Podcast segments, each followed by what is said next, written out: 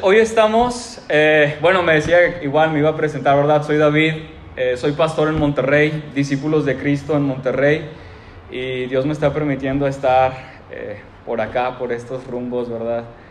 vacacionando y, y conociendo todos estos lugares, Dios me lo está permitiendo y se lo agradezco bastante. Y más el poder estar aquí, poder estar predicando, poder estar compartiendo, para mí es un privilegio. Y luego hablar en estas fechas, hoy es 23 de diciembre, estamos por, por celebrar una fecha, el pastor lo decía, no, no es la fecha, pero estamos recordando algo que, que, llegamos a celebrar. Y él me contaba cómo ha ido predicando en las últimas semanas eh, Jesús en el Antiguo Testamento, Jesús con los profetas y, esta parte. Y, y todo lleva a un momento que es el cumplimiento del tiempo. Se cumplió, el tiempo se cumplió y ahorita más adelante lo leeré en Gálatas 4. Pero hoy quiero ver, eh, me ponía a meditar y la verdad es que cuando Jesús nace, cuando el Salvador nace, Tal vez no nos describe cómo era Jesús, no nos describe muchas cosas, pero nos describe las situaciones que estaban pasando, nos describe a los personajes que estaban alrededor, nos describe a personas que iban, se les anunciaba y se acercaban con Jesús. Y hoy quiero ver eh, una parte de, esto que sucedió. Quiero hablar, eh, y el título de esta predicación se llama en contra del sentido común. No sé si les ha pasado, em, para unos es sencillo entender a Dios, para unos es sencillo comprender a Dios, bien fácil. Para otros, siendo sincero, yo, alguien que le gusta la ciencia, alguien que le gusta la lógica, eh, alguien que le gusta lo razonable, que le gusta que le expliquen y de esos como a veces es un niño, ¿no? Diciendo, a ver, ¿y por qué? ¿Y por qué? ¿Y por qué esto? Y Dios me ha puesto muchas personas que me cuestionan muchos por qué es, por qué es, por qué es. No fue tan fácil comprender todo lo que es la Biblia. Y, yo creo que son de las cosas que el Espíritu Santo hace en mí para poder tener fe, para poder creer. Batallo a veces en comprender a Dios, porque a veces, y, y es algo que vamos a ver ahorita, es difícil entender porque va a veces en contra del sentido común o de lo razonable que nosotros como humanos pensamos, queremos, hemos visto. Él hace cosas que no nos imaginamos. Cuando leemos la Biblia, no nada más, ahorita voy a leer parte de Mateo, sé que han visto Mateo y ya son expertos en Mateo, yo lo sé, pero quiero ver una parte de Mateo. Y hay algo que, que, que leo la Biblia y, quiero que nos imaginemos en estas situaciones porque imagínense en el tiempo de Noé, la Biblia no es 100% específica o explícita al decirlo, pero implícitamente creemos que no había llovido y de repente Dios les dice, preparen un arca, preparen un arca Noé porque va a caer un aguacero, se va a inundar. No tiene lógica. ¿Por qué me dices esto si Nunca ha sucedido, es más, a lo mejor y Noé pudo haber dicho, ¿de qué estás hablando? Ah, las ventanas se va a abrir y va a caer agua y se va a inundar. O que a un hombre viejo le diga, te voy a dar un hijo, viejo. No voy a preguntar por edades, mejor ahorita y decirles, imagínense si les dice un, un hijo, pero se lo da a los 100 años a este hombre. Y dices, wow, un milagro. Y luego después dices, sacrifícamelo, dámelo. ¿Tiene lógica? el que Dios te a mejor te, pida esto. O, o, cuando Moisés saca al pueblo, por fin lo saca de tantos años de esclavitud y van caminando alegres, dándole tal vez la gloria a Dios, ya nos sacó de, de la esclavitud en Egipto y luego llegan al mar. ¿Qué hacemos? Vamos a orar. No, Dios, sálvanos y sácanos de aquí. Uno tal vez conociendo a Dios diría, algo va a ser Dios, tal vez. Y luego ver que vienen los egipcios atrás, dices, algo va a ser Dios, de seguro va a mandar a, su ejército, a sus ángeles y los va a destruir. ¿Y qué le dice a, a Moisés? Moisés, alza tu vara, extiende su mano sobre el mar. Y, no sucede como en las películas, ¿no? no, no, no, dice que pasó toda la noche hasta que el agua se detuvo desde un lado y todo.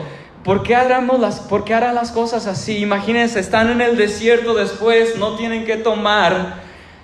Y a lo mejor le oramos, eh, se están quejando, Dios, mándanos agua. Yo diría que llueva, Dios. Mándanos lluvia. Es agua, es algo natural, que caiga agua o, dinos donde hay, un, donde hay un lago, dinos donde hay agua en un lugar. ¿Y qué hace Dios? Y le dice, háblale a la roca. Eh, ¿No es más fácil que llueva? Háblale a la roca. Y que salga agua de ahí.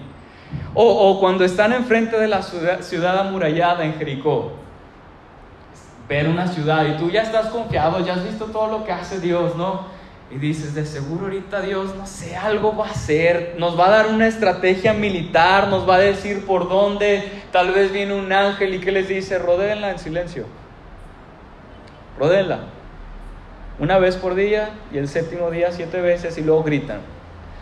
Yo leo eso y, y sí, son historias muy, muy padres, increíbles, milagros que hizo Dios, pero en mi pensamiento digo, Qué raro actúa Dios.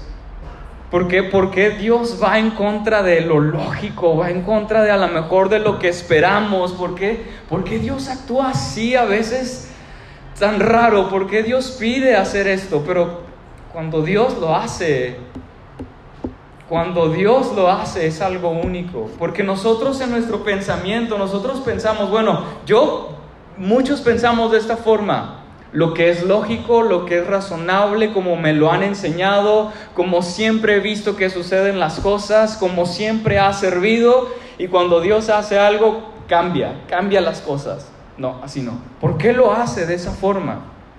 Y la verdad es que lo hace porque hay un propósito.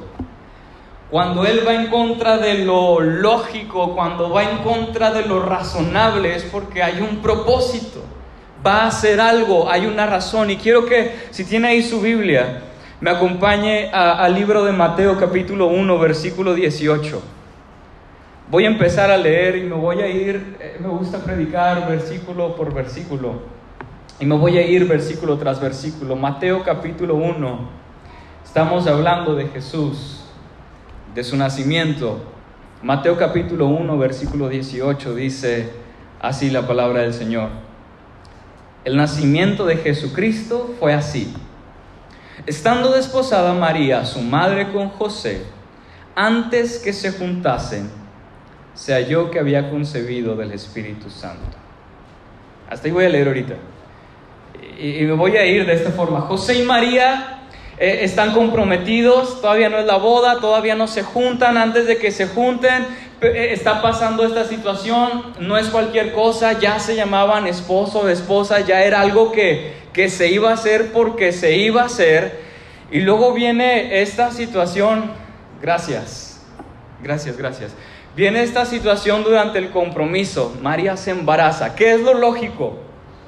¿Qué es lo razonable? ¿Qué es lo que nuestra mente piensa? María hizo algo.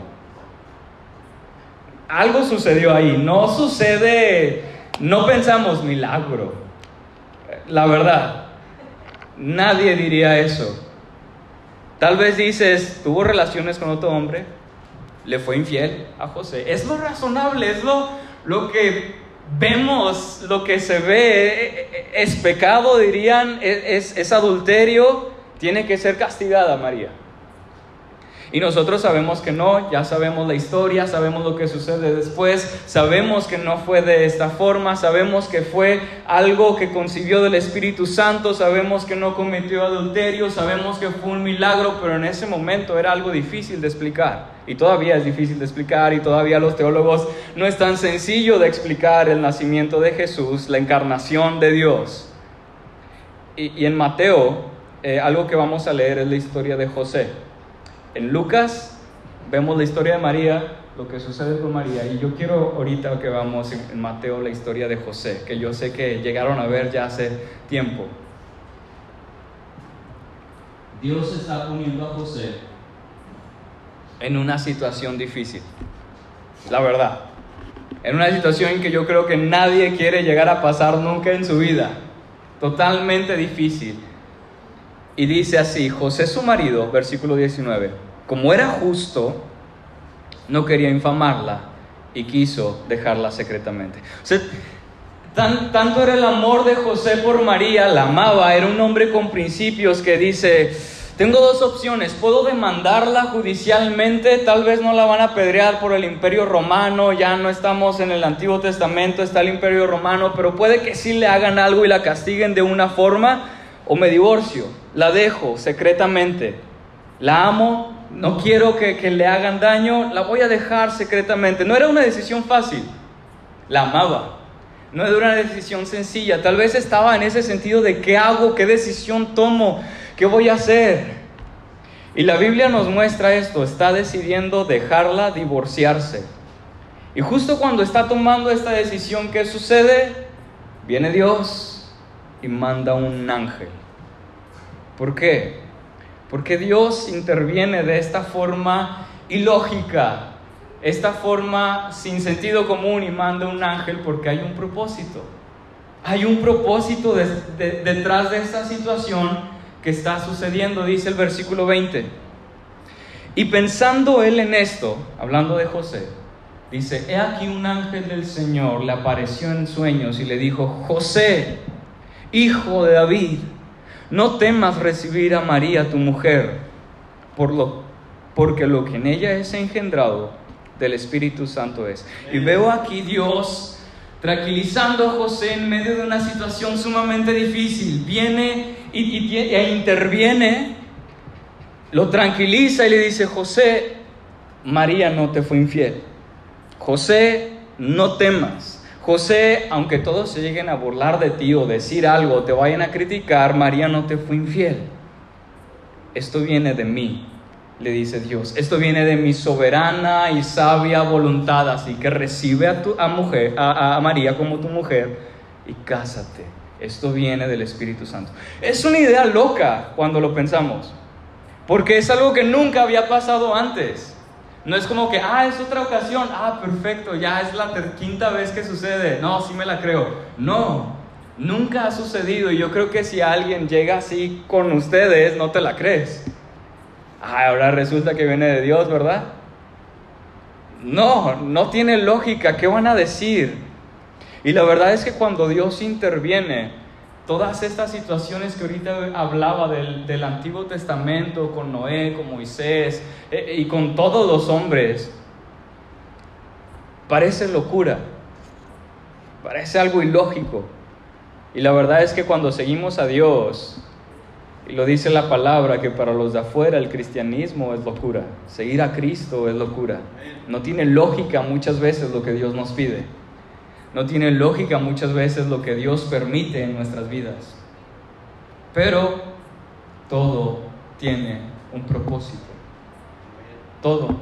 Dice la palabra y creo que nos lo sabemos y nos encanta este texto que dice que para los que aman a Dios todas las cosas son para bien. Amén. Para los que aman a Dios todas las cosas son para bien. Qué bueno. Y es así, esto lo, lo dice Dios. Las cosas que no tienen sentido muchas veces en nuestras vidas no nada más es como para probarnos o fastidiarnos o Dios queriendo jugar con nosotros o algo así. Es porque hay un propósito en medio de toda situación que nosotros estamos pasando. Todas, también las difíciles, también las de angustia, también las de dolor, también las que me hacen llorar. Sí. ¿Por qué? Porque Dios tiene un propósito en todas ellas. Hace poco leí una frase de un pastor dominicano que, que me gustó. Y dice, él mismo citando a la misma frase, dice, la frase todo coopera para bien, entre comillas, no implica que si el cristiano pierde un trabajo o se le quema la iglesia, no implica que Dios le va a dar algo mayor. Él mismo dice, esta interpretación es limitada y es materialista. Y es algo que, que creo que hay que aclarar en medio de sí situaciones difíciles hay un propósito y muchos llegan a pensar, ah, viene algo, eh, imaginemos, se quema la iglesia, se nos quita la iglesia, ah, es que nos va a dar algo mayor, algo más grande tal vez. ¿Lo puede hacer Dios? Sí. ¿Tiene por qué hacerlo Dios? No. Es más, a lo mejor iba a ser más chiquita. ¿Es malo? No. Pero hay que entender que detrás de esto hay un propósito. Hay un propósito grande, hay un propósito que Dios quiere y siempre es uno. Es transformarte a la imagen de Cristo. Y necesita hacerlo de esa forma. Siguiendo con esta historia, José y María están pasando por una situación difícil como pareja, muy difícil, de los cuales los van a criticar y se van a burlar, y vemos capítulos más después cómo, cómo hablan de ellos, pero vemos que había un propósito y el propósito era Jesús. Jesús iba a nacer, el Salvador iba a nacer. Y, y, Dios en su soberana voluntad lo dejó en manos de un joven, un adolescente. De ellos. ¿Por qué ellos? Su voluntad. 21, el versículo 21 dice, y dará a luz un hijo. Este es el propósito de todo lo que está pasando en la vida de ellos. Y dará a luz un hijo y llamará su nombre Jesús, porque él salvará a su pueblo de sus pecados. El pequeño está por nacer, le dice, le van a poner Jesús, que significa Jesús, lo sabemos, Dios salva, o Jehová salva, e, este mismo significado que tenía Josué de salvación. El pequeño está por nacer. Dios está a punto de, de cumplir todo el Antiguo Testamento, de cumplir las profecías, bueno, no todo, pero sí las, hay muchas profecías del Antiguo Testamento. Y Jesús vino a salvar. Ese es eh, el fin de la llegada y de la encarnación de Dios, salvar.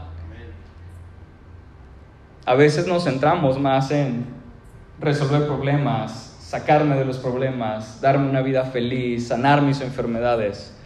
¿Las hace? Sí. Pero el versículo es claro y dice, Él vino a salvar a su pueblo de sus pecados. Él vino a salvar a su pueblo de sus pecados. Ese era su propósito, el de Cristo Jesús, venir a salvar. Esa es la razón por la cual Él murió en la cruz del Calvario. Esa es la razón por la cual recibió el castigo en nuestro lugar. Esa es la razón por la cual Él pagó y nos compró. Jesús vino y murió en la cruz y resucitó para salvar a su pueblo. Y sí, con ello tenemos gozo, con ello tenemos paz, con eso con él viene un sinnúmero de bendiciones detrás de, todo el propósito grande que hay en la cruz, que hay en la muerte de Jesús.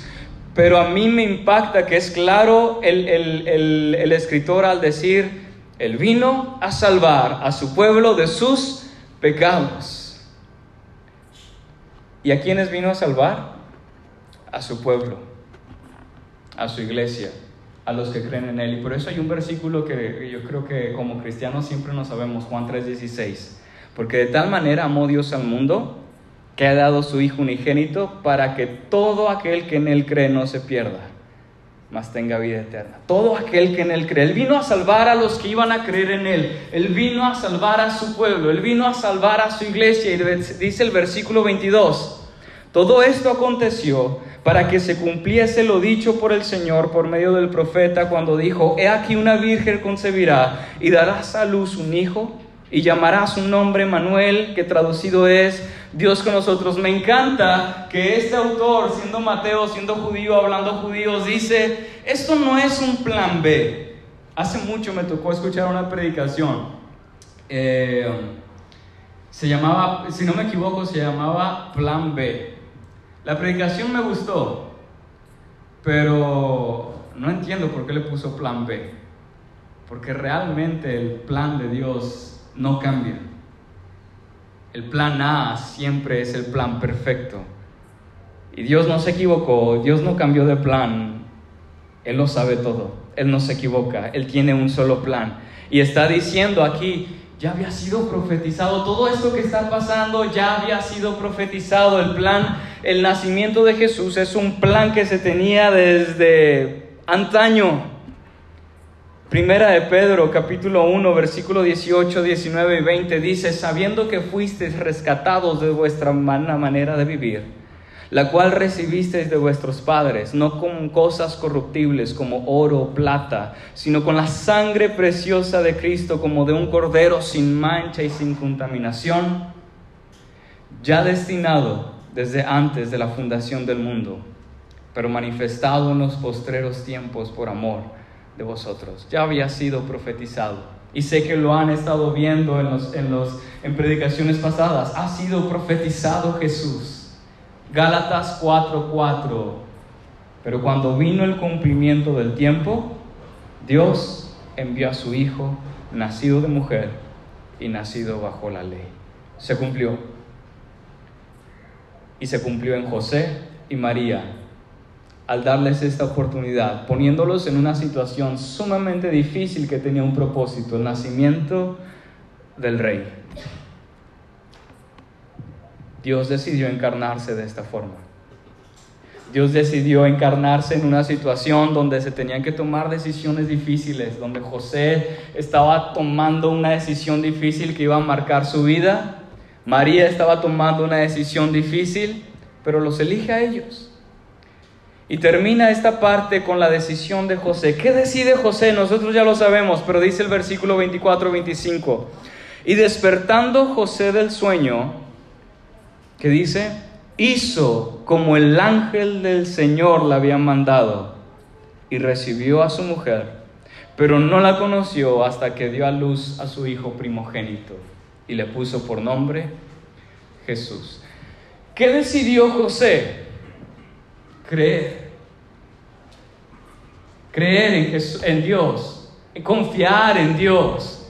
¿Y, y, y cómo lo sabemos? Porque lo reflejan sus acciones. Dice que él hizo como el ángel del Señor le había mandado. Él obedeció.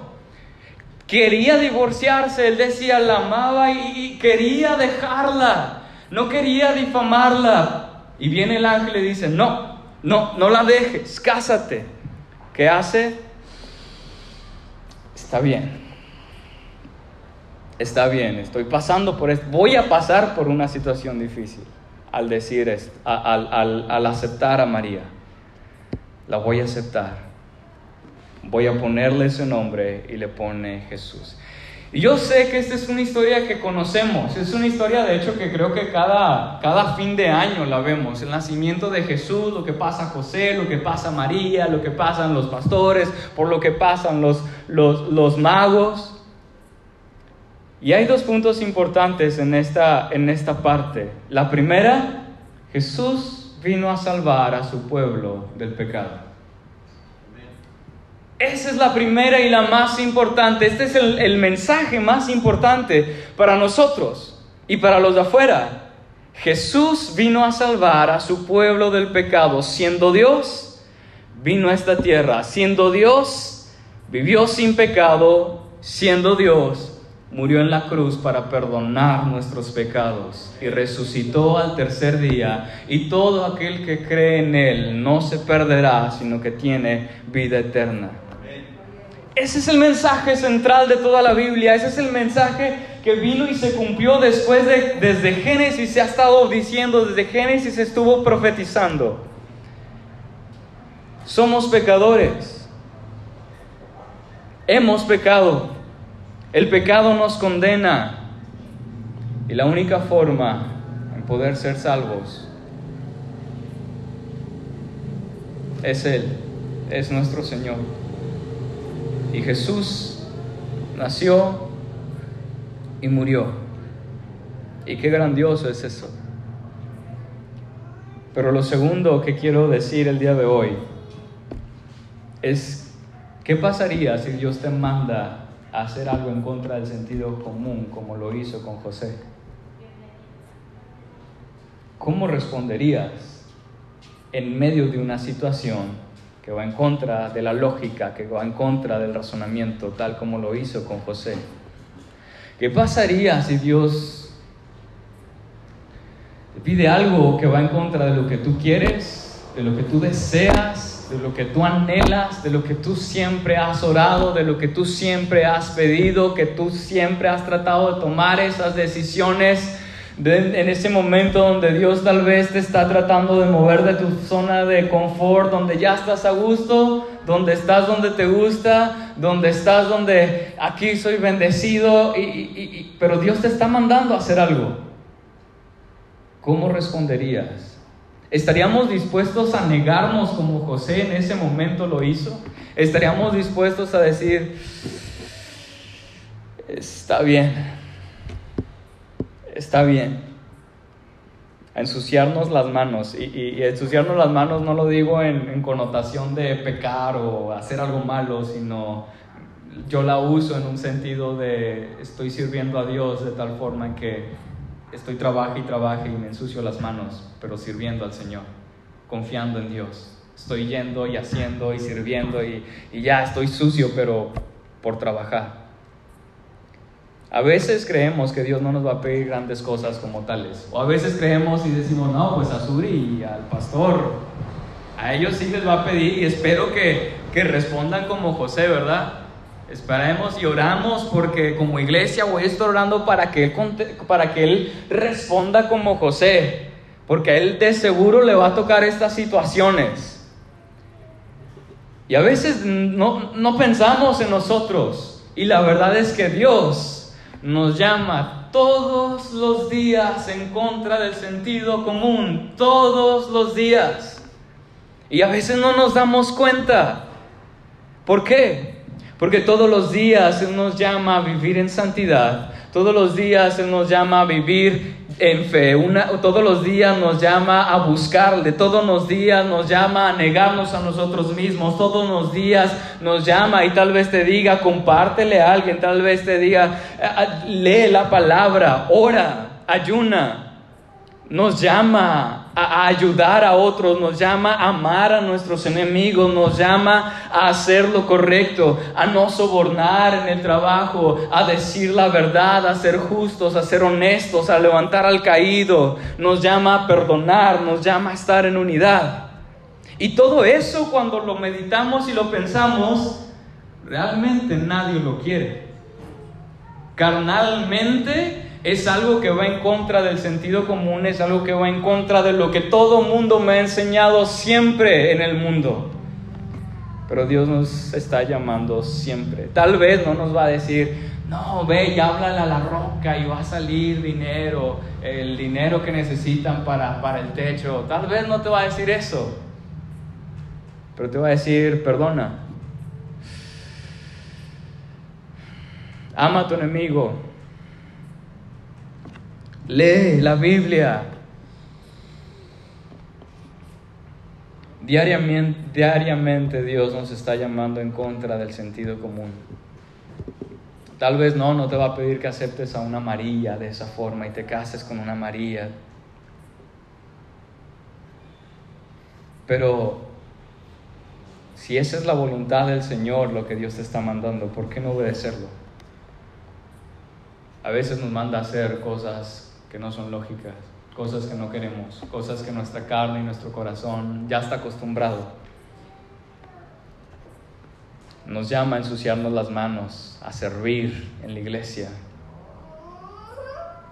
a hacer más y te dice, no, haz, ayuda, ayuda en la iglesia, puedes hacerlo.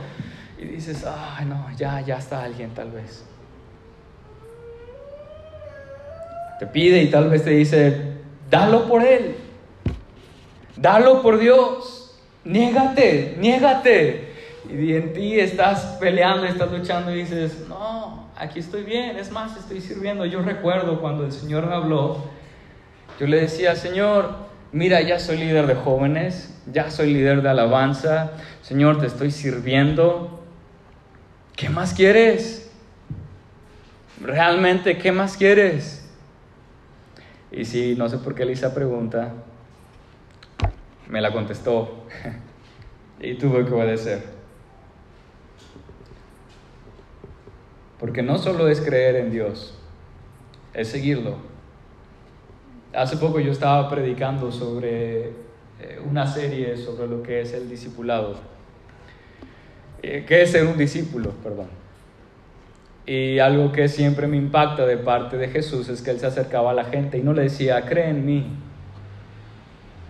cree en mí. Él le decía, sígueme, sígueme, haz las cosas como yo, ven y sígueme. Es bien fácil solamente creer en Él. Es bien fácil tal vez solamente asistir e ir al templo. Es bien fácil hacer este tipo de, cosas. Pero seguir a Jesús. Pero, pero ensuciarse las manos sirviendo a Jesús. Pero, pero el servir a las demás personas y estar dispuestos a hacerlo. El ir y apoyar, el dar la milla extra. Ahí es donde no todos se atreven a seguirlo. Gracias. Pero en medio de todas esas situaciones que Dios te llama, hay un propósito. ¿Cómo vamos a responder? Y a veces no es fácil. Yo estoy seguro que cuando Dios le habla a, Dios le habla a Abraham y le dice, Abraham, sacrifica a tu hijo, estoy seguro de que no fue fácil. Y le dice, sacrifica a tu hijo amado. Estoy seguro de que no soy padre, pero estoy seguro de que no fue fácil. No fue sencillo que, le dijera a Dios a Moisés, Moisés, háblale a esa roca. Estoy seguro que en su lógica pudo haber dicho, ay, o me estoy volviendo loco, o van a pensar que estoy loco. Pero decidieron hacerlo y, y hablarle a la roca. Bueno, Moisés lo hizo diferente y lo golpeó. Estoy seguro de que a veces las cosas que Dios nos pide hacer no son sencillas. Y más cuando tienes que dejar lo que tienes, dejar tus metas, tus anhelos, dejar tus logros, dejar tu reputación. Y decir, está bien, Señor y dejar esas frases de es que así lo he hecho siempre, Señor, es que ya te estoy sirviendo, Señor, es que ya lo estoy haciendo bien, Señor, es que mira, yo ya estoy dando esto, Señor, es que, eh, Señor, eh, si lo hago voy a tener que dejar esta parte, es que, Señor, si lo hago me van a ver diferente, Señor, es que si lo hago me van a criticar, Señor, es que si lo hago me van a estar preguntando de por qué lo hice, por qué, por qué esto. Y la verdad es que, eh, perdón, pero esta es la conclusión, eh, una conclusión, y es que no has conocido quién es Dios. No has conocido quién es el Señor como para atreverte a creer, a confiar y a negarte. Y no el creer tu propia fe de, ah, sí, yo creo en el Señor que se va a hacer, sino creer lo que el Señor dice en su palabra y lo que el Señor te está mandando en su palabra. ¿Cómo vamos a responder a su palabra en todo lo que nos dice? Porque lo hace día con día. Porque te va a llamar a hacer cosas que van en contra de lo que tu corazón quiere. Te va a decir perdona, te va a decir ama, te va a decir e, e, evangeliza y comparte el, evangelio, comparte el evangelio, te va a decir ora, te va a decir lee la Biblia y te va a decir muchos más que eso. Si entendemos quién es Dios, si realmente puedo entender quién es el Señor, confío, le creo y me niego. Y yo estoy seguro que cuando hacemos esto vemos lo inimaginable. Eso estoy seguro. Que no hay mejor decisión que seguirlo. No solo creer, seguirlo. Abraham, Isaac, Jacob, José, Moisés, Samuel, David, todos los profetas, todos los apóstoles, todos estos hombres que vemos y decimos, wow, qué hombres todos estos hombres los leemos y todos recibieron órdenes de Dios sin sentido. Todos. Dios les mandó hacer algo, dejar algo, hacer algo raro que va en contra de lo que estamos acostumbrados. Y todos creyeron, confiaron y se negaron. Se equivocaron unos, ahí medio dudaron otros, pero todos tenían un propósito. Y el propósito, el propósito se cumplió en Cristo Jesús, el más grande de todos. Todo iba encaminado hasta llegar al propósito más grande que era el Señor. Y yo no sé si Dios te ha tal vez llevado o te ha hecho, te, te, te ha llamado a algo a hacer. No sé si hay algo que te está deteniendo para obedecerle a Él. Y Dios te está mostrando. No sé si es Tal vez tu incredulidad, no sé si es tu duda, no sé si es tu orgullo, no sé si es tu propia razón, no, es si, no sé qué sea lo que te esté deteniendo, pero créeme que cuando te atreves a seguirle, cuando te atreves a realmente a decir, está bien Señor, me voy a ensuciar las manos por ti, voy a hacerlo por ti, me voy a atrever a hacerlo por ti porque eres Dios. Y aunque no lo entiendo, aunque tal vez no me guste, aunque tal vez vaya en contra de lo que yo siempre he querido, lo voy a hacer porque tú eres Dios y yo no puedo estar luchando contra Dios. Eso es algo ilógico. Está bien, Señor. La recompensa llega a ser algo inigualable. No es como lo que decía, si se quema este lugar, ¿significa que me va a dar otro más grande? No, pero sí es lo que necesito.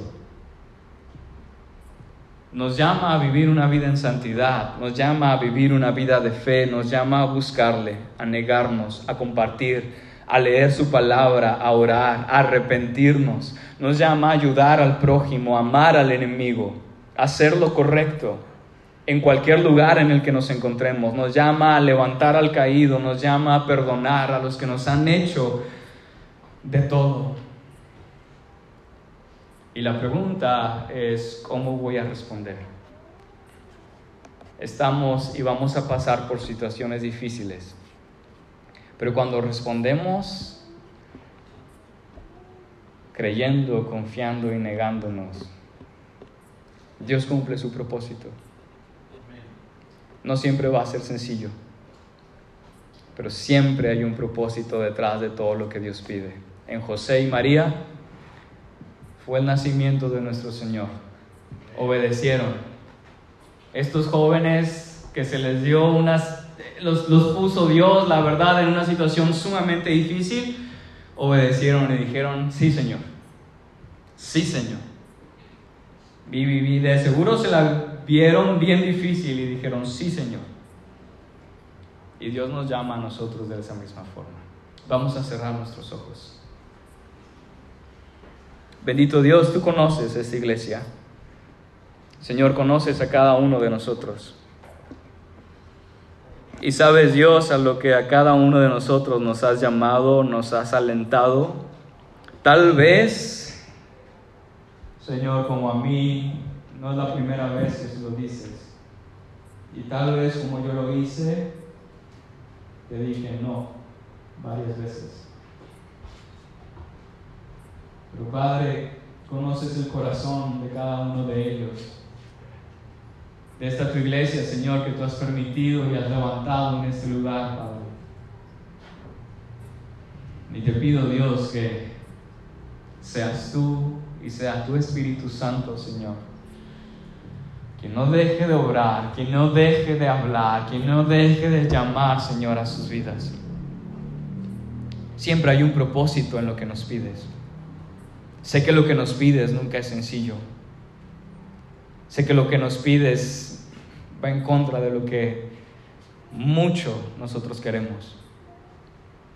Pero tal como sucedió en la vida de José y María, y como ellos realmente respondieron creyéndote,